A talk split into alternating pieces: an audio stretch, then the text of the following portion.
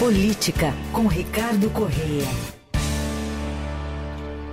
Coordenador de política do Estadão em São Paulo, nosso colunista, sempre às terças e quintas, aqui no Fim de Tarde Dourado. Oi, Ricardo. Olá, tudo bem, Manuel, Leandro, todos que nos acompanham. Tudo certo.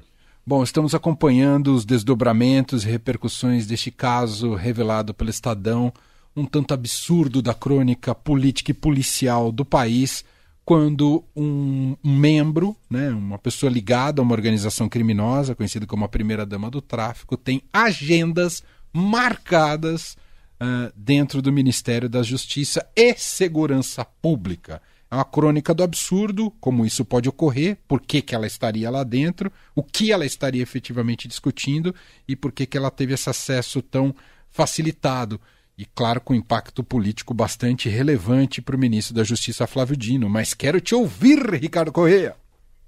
Pois é, Manuel, é o típico caso que mostra que a expressão crime organizado não é tão absurda, né? Que o crime está mais organizado realmente do que o poder público neste caso, né?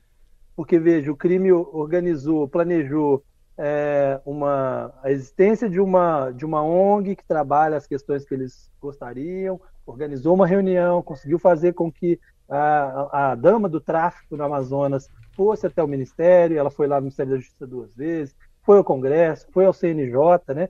Só mostra como, é, é, de fato, há uma organização é, por trás disso maior do que a demonstrada pelo Ministério, que não conseguiu sequer detectar a presença dela antes, né? A justificativa do Ministério da Justiça foi justamente a de que não sabia que ela estava presente porque ela era acompanhante de uma outra pessoa.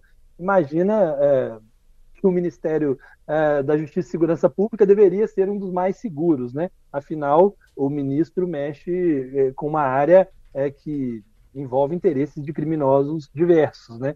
E aí chega lá uma pessoa que ninguém sabia quem era e a partir dessa história eles mudaram as regras agora. A pessoa tem que avisar 48 horas é, quem vai junto com ela na reunião, né? É, é surpreendente que isso já não existisse é, nesse momento. Então ficou, de fato, uma situação muito desagradável para o Ministério, em especial para o secretário de Assuntos Legislativos, né, o Elias Vaz, que foi quem marcou essa reunião, quem recebeu essas pessoas, ordenou a, a recepção dessas pessoas, e, claro, também ao ministro Flávio Dino. Né? Ah, sem dúvida nenhuma. O ministro Flávio Dino que estava cotado aí para ser indicado a, a, ministro do Supremo Tribunal Federal pelo presidente Lula. Uh, como é que você vê que fica a situação do Dino depois desse novo foco de crise, Ricardo? É, prejudica bastante. Ele, ele já chegou a ser o favorito para essa vaga do Supremo Tribunal Federal.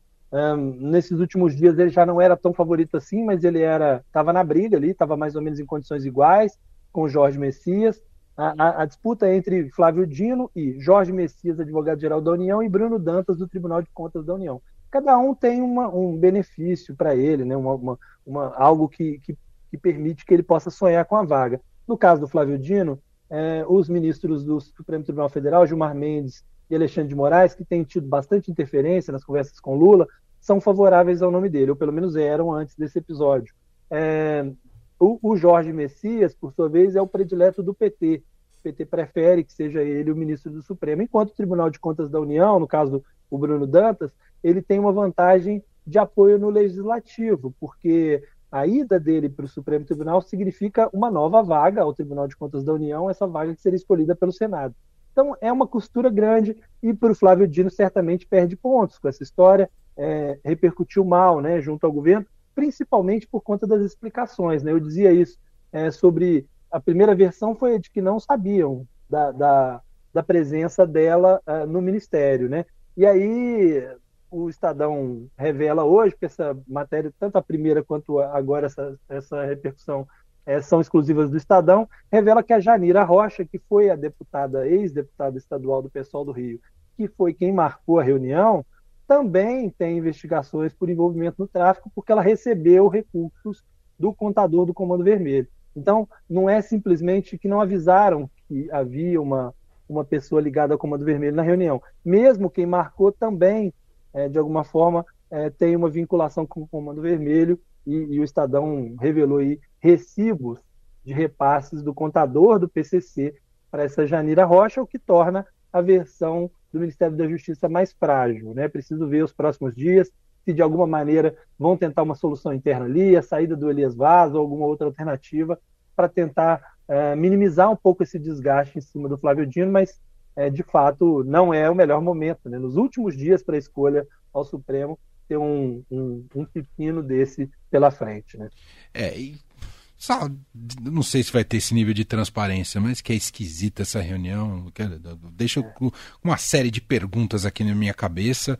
Uh, espero que os responsáveis as respondam, né? O que foi discutido efetivamente nessa, nessas reuniões e o porquê receber essas pessoas ali dentro do Ministério da Justiça.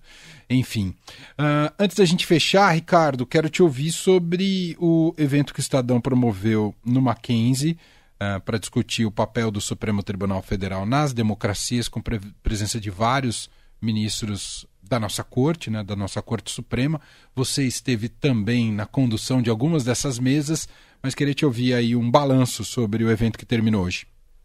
É, é exatamente bastante importante, um debate muito rico é, sobre vários aspectos, como os tribunais lidam com a situação atual, essa, essa situação é, de, de haver uma democracia digital, vamos dizer assim, né? É, o papel da justiça eleitoral também foi debatido, os embates entre o Supremo e os demais poderes, né? Foram dois dias, é, ontem com o ministro Gilmar Mendes e o ministro Luiz Roberto Barroso, né, o presidente do Supremo Tribunal Federal, e hoje com a ministra Carmen Lúcia do Supremo e também com o ex-presidente Michel Temer.